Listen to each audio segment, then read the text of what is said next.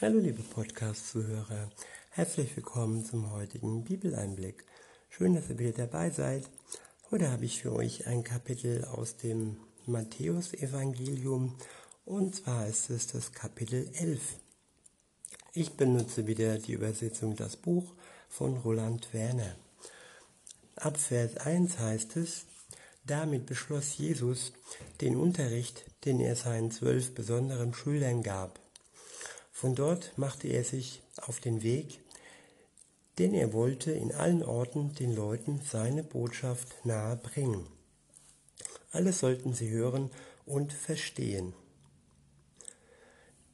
Tja, Jesus war wirklich nicht nur auf der Welt, um für die Schuld der Menschen zu sterben, sondern er war der Anfänger, der sein Wort, das er von seinem Vater, von Gott bekommen hat, in die, in die Welt gebracht hat.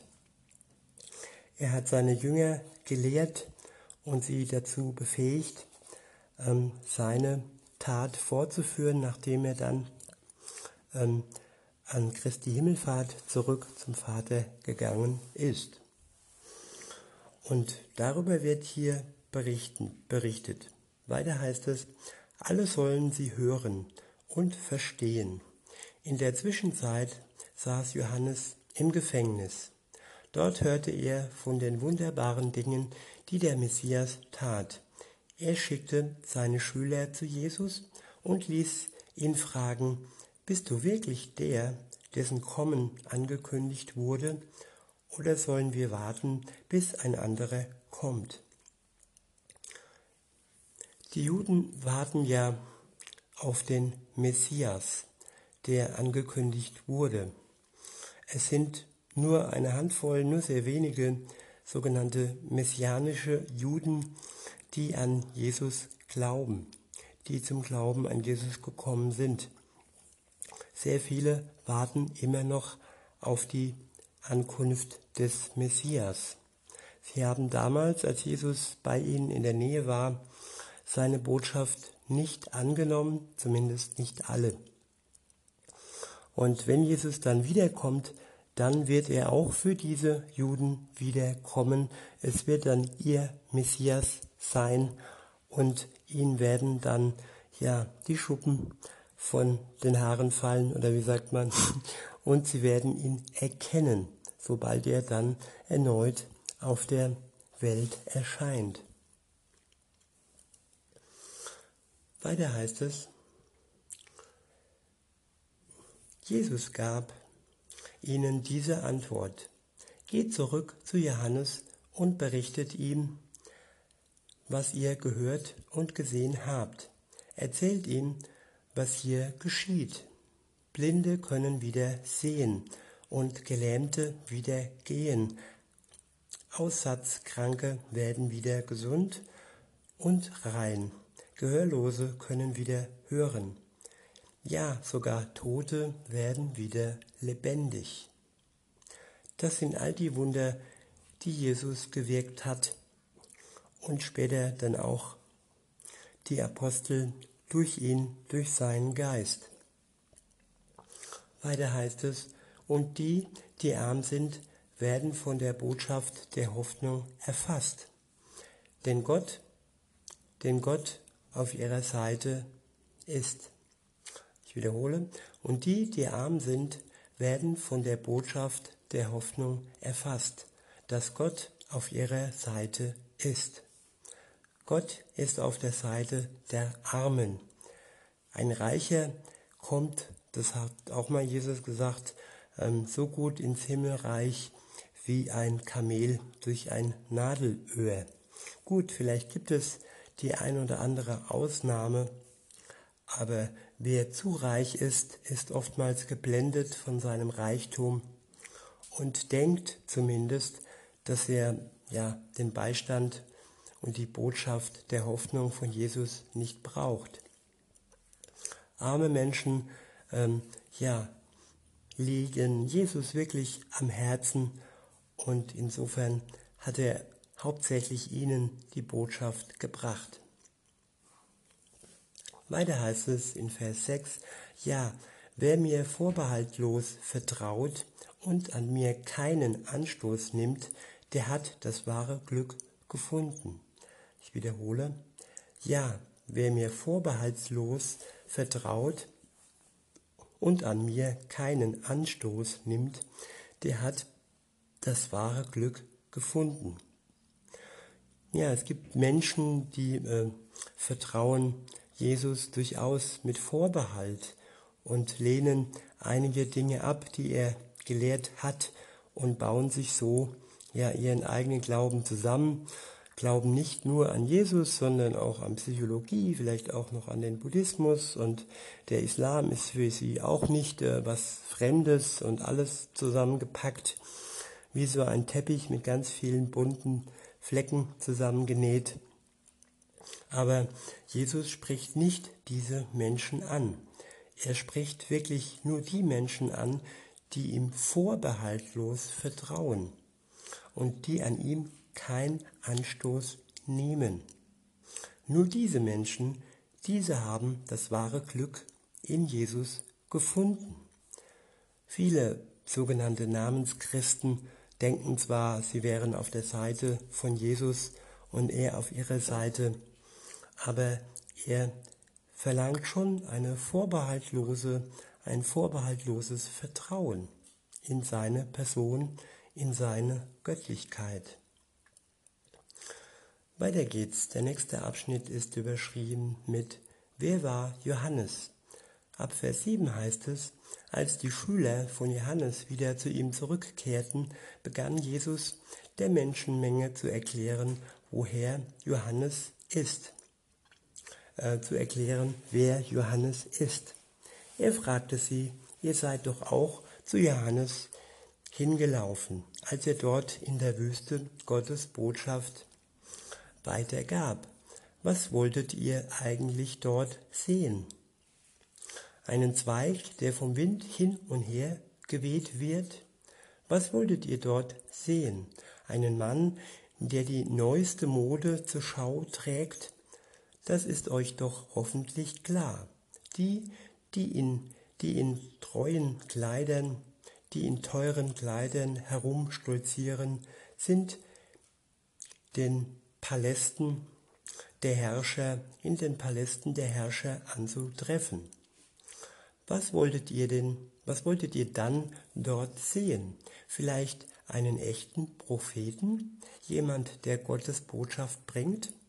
Ja, ich sage euch, er ist mehr als jener, als jeder andere Gottesbote, der je aufgetreten ist. Ja, Johannes ist der, über den im Buch Gottes geschrieben steht. Passt auf, ich sende meinen persönlichen Boten in die Welt. Er wird vor dir hergehen und den Weg vorbereiten, auf dem du in die Welt einziehen wirst. Ich sage euch klipp und klar, kein einziger Mensch in der ganzen Weltgeschichte ist größer und bedeutender als Johannes der Täufer. Aber selbst der unbedeutendste und unwichtigste in der neuen Wirklichkeit des Himmels ist größer und bedeutender als er. Ich wiederhole den letzten Vers. Ich sage euch klipp und klar, kein einziger Mensch in der ganzen Weltgeschichte ist größer und bedeutender als Johannes der Täufer. Aber selbst der unbedeutendste und unwichtigste in der neuen Wirklichkeit des Himmels ist größer und bedeutender als er. Was so viel heißt wie, dass Johannes der Täufer der Bote war, der den Weg für Jesus bereitet hat. Er hat den Weg freigemacht. Er war der Vorbereiter und äh, hat darauf hingewiesen, dass da einer kommen wird, der viel größer ist als er selbst, nämlich der Sohn Gottes. Und weiter vergleicht Jesus dann ja die Menschen in der Welt. Da war Johannes der Täufer der größte von allen Menschen. Aber im Vergleich zu denen, im Vergleich zu den unbedeutendsten, so jemand wie du und ich, ähm, ist er eigentlich ein ganz kleiner gewesen, welcher dann in der neuen Wirklichkeit, und die neue Wirklichkeit ist das ewige Leben, ist die Welt, die uns noch verborgen ist, die noch unsichtbar ist, weil wir noch in dieser irdischen Welt leben. Aber sie ist die Welt, die uns verheißen ist und sie ist die Welt, zu der wir die Eintrittskarte bekommen, wenn wir eine Beziehung mit Jesus beginnen, wenn er uns unsere Schuld erlöst und wenn wir ein neues Leben durch ihn geschenkt bekommen, dann haben wir Zugang in die neue Wirklichkeit. Und dann sind wir bedeutender als Johannes der Täufer in dieser irdischen Welt war. Jesus macht uns groß und macht uns zu wirklich wichtigen Menschen. Das sind die Menschen, die an ihn glauben. Das muss uns jetzt nicht irgendwie groß abheben von den anderen, aber das kann durchaus ein Selbstbewusstsein in uns ähm, erschaffen, dass wir wissen, dass wir in der neuen Wirklichkeit wirklich zusammen mit Jesus, der natürlich die Nummer eins bleibt, zusammen mit dem Vater, eine, einen bedeutsamen, eine bedeutsame, äh, bedeutsame Stellung haben in der neuen Wirklichkeit. Weiter heißt es dann in Vers 12, von dem Zeitpunkt an, als Johannes die Menschen als Zeichen ihrer Umkehr zu Gott im Wasser untertauchte, bis heute stürmen die Menschen in die neue Wirklichkeit Gottes hinein. Gottes, sie wollen unbedingt dabei sein und drängen sich mit aller Macht in sie hinein. Ja, warum auch nicht? Mit aller Macht. Die Macht wird uns von Gott geschenkt.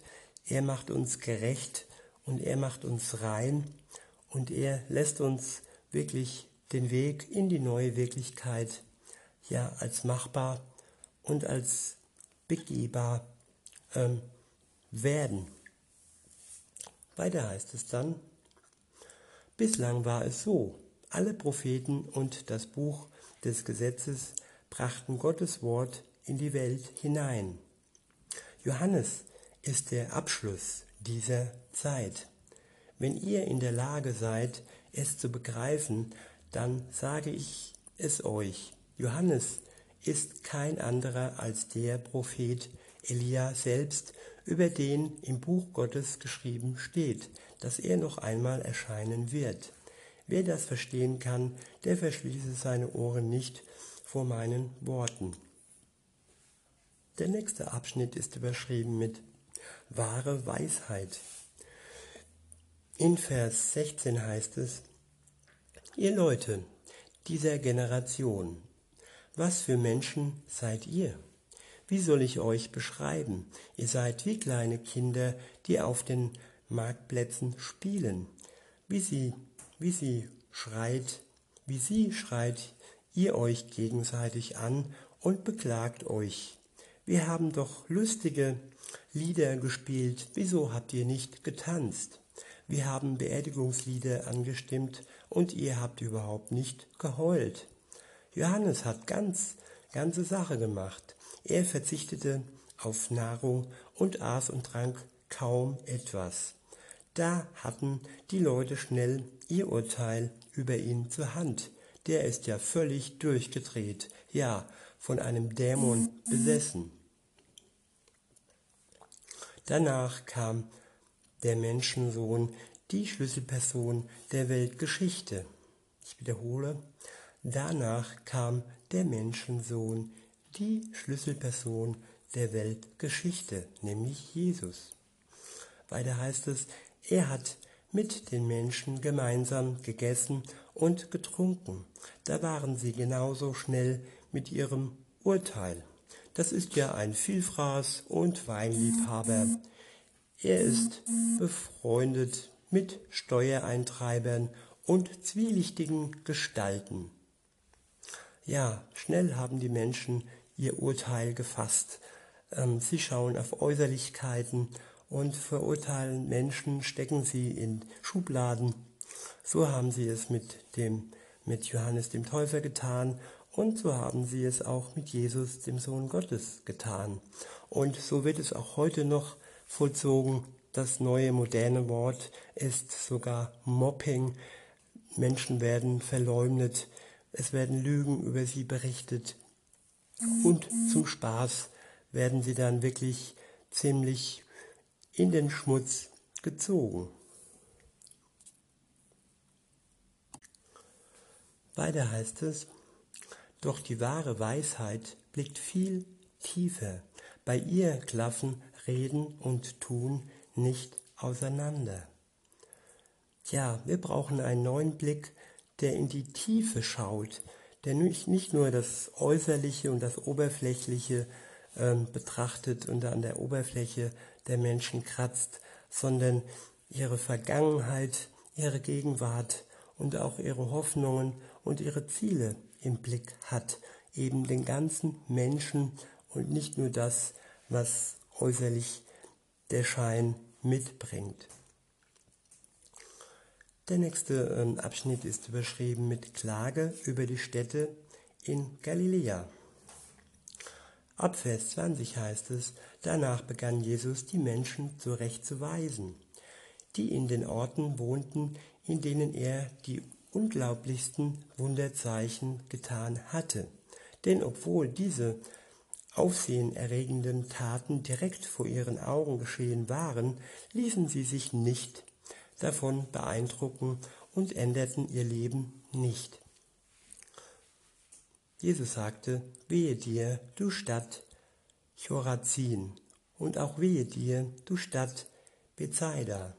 Ja, wenn in den Städten Tyrus und Sidon auch nur annähernd solche Wundertaten geschehen wären, wie ihr sie erlebt habt, dann hätten die Menschen dort schon längst ihr Leben geändert.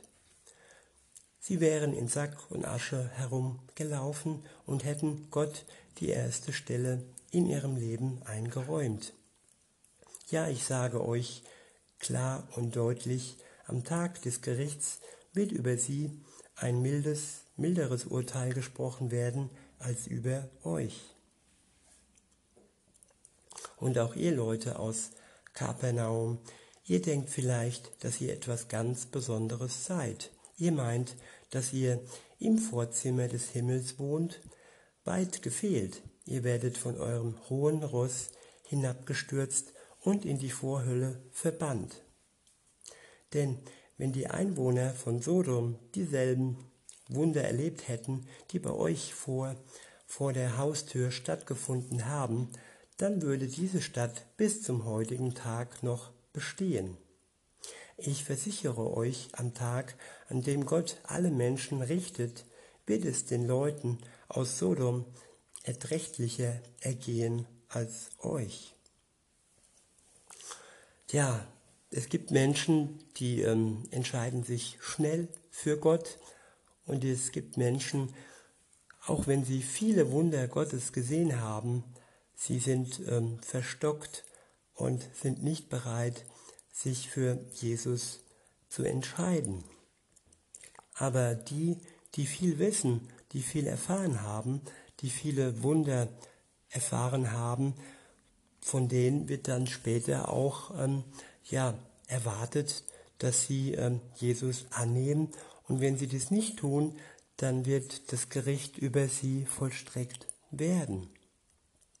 Denn wer die Gnade und die Wunder Gottes vor Augen hat und diese Gnade und diese Wunder nicht ernst nimmt und nicht ähm, dazu bereit ist, mit ihm ähm, sein Leben zu führen, der wird dann die Früchte seines Lebens nämlich ein gottloses Leben, ernten und gerichtet werden, wenn Jesus wiederkommt. Die nächste, der nächste Abschnitt ist überschrieben mit die Einladung. Ab Vers 25 heißt es, danach fing Jesus an, Gott zu preisen und sagte, ich erhebe dich, mein Vater, du bist der aller, du bist der allgewaltige Herrscher über den Himmel und über der Erde. Dies alles hast du verborgen gehalten. Die Weisen und die Hochgebildeten es, konnten es nicht erforschen oder begreifen. Ich wiederhole, die Weisen und Hochgebildeten konnten es nicht erforschen oder begreifen, aber den unbeholfenen Kleinkindern hast du das alles ins Herz gesprochen, so dass sie erfassen und verstehen können. Ich wiederhole, aber den unbeholfenen Kleinkindern hast du das alles ins Herz gesprochen, so dass sie es erfassen und verstehen können. Was so viel heißt, dass die Botschaft Gottes ähm, den Kleinkindern sogar offenbar wird. Es ist keine schwere Botschaft. Es ist eine Botschaft, die einfach Vertrauen erfordert. Und wer kann das noch am besten als Kleinkinder? Und warum sagt Jesus, ähm, werdet wie die Kinder? Er meinte damit nicht kindisch, sondern er meinte damit kindlich. Mit kindlichem Vertrauen kann man am besten sein Leben mit Gott führen. Man kann sich fallen lassen und kann ihm wirklich zu 100% vertrauen, ohne dass man an ihm Anstoß findet. Weiter heißt es, ja, du mein Vater, so hast du es gewollt, so war es genau richtig in deinen Augen. Mein Vater hat mir die Herrschaft über alles anvertraut. Kein Mensch kann den Sohn wirklich verstehen oder begreifen, wer und was er ist. Das kann ganz alleine der Vater. Ich wiederhole, kein Mensch kann den Sohn wirklich verstehen oder begreifen, wer und was er ist. Das kann ganz alleine der Vater. Kein Mensch kann Gott, den Vater, ganz begreifen oder erfassen nur der, nur der Sohn. Und nur die Menschen, denen ich, der Sohn, die Decke von den Augen wegnehme, können genau wie ich den Vater erkennen. Und auch darum, darum kann man beten, wenn man das Gefühl hat, man hat noch eine Decke über den Augen, man ist noch nicht imstande zu erkennen, was Gott von einem ähm, möchte und äh, man ist noch nicht in der Lage, ihm so zu vertrauen, wie es nötig ist, dann kann man einfach auch beten, ja Herr, hilf du meinem Unglauben, so dass aus diesem Unglauben ein Glaube entsteht.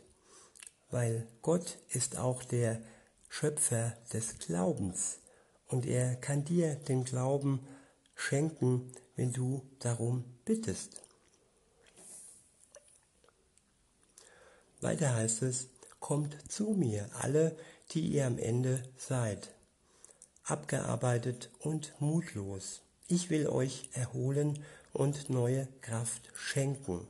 Ich wiederhole, kommt zu mir, alle, die ihr am Ende seid, abgearbeitet und mutlos. Ich will euch Erholung und neue Kraft schenken. Welch toller, wunderbarer Zuspruch ist das Wann sind wir nicht einmal im Leben abgearbeitet und mutlos? Und wenn Jesus dann mir und dir zuspricht, ich will dich, er will uns Erholung schenken und er will uns, dir und mir neue Kraft schenken. Was für ein wunderbarer Gott ist das. Weiter heißt es, lebt im Einklang mit mir und lernt von mir denn ich bin voller Sanftmut gegenüber allen und bin geprägt von wahrer Demut. Ich wiederhole, lebt im Einklang mit mir und lernt von mir, denn ich bin voller Sanftmut gegenüber allen und bin geprägt von wahrer Demut. Wenn ihr mich zum Vorbild nehmt, wird euer ganzes Leben zur Ruhe kommen. Mit Jesus als Vorbild wird unser ganzes Leben zur Ruhe kommen. Das ist eine Verheißung, das ist ein Versprechen, das er uns macht, das er mir macht, das er dir macht. Und ja, welche Ruhe, die wir doch nötig haben, gerade jetzt und heute in dieser Zeit. Es ist die Ruhe Gottes, die er uns schenken will, wenn wir ihn zum Vorbild, wenn wir ihn uns zum Vorbild nehmen und mit ihm zusammen unser Leben gestalten. Weiter heißt es, wenn ihr mit mir im Gleichklang lebt, könnt ihr aufblühen.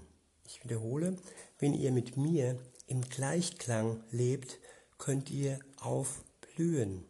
Die Lasten, die ich euch zu tragen gebe, sind wirklich leicht.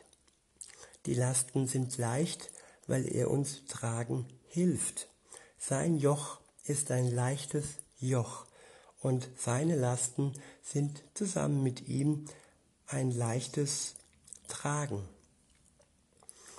Und das gibt Befreiung, das macht uns wirklich zu freien Menschen, die zwar Lasten tragen, aber mit der Hilfe Jesu diese Lasten, ähm, ja, dass sie uns nicht erdrücken und dass sie uns nicht ähm, zerschmettern. Der nächste Abschnitt ist überschrieben mit Jesus und der Sabbat. Beziehungsweise, das ist das nächste Kapitel. Und ähm, ich schließe beim Ende des elften Kapitels und wünsche euch noch einen schönen Tag und sag bis denne.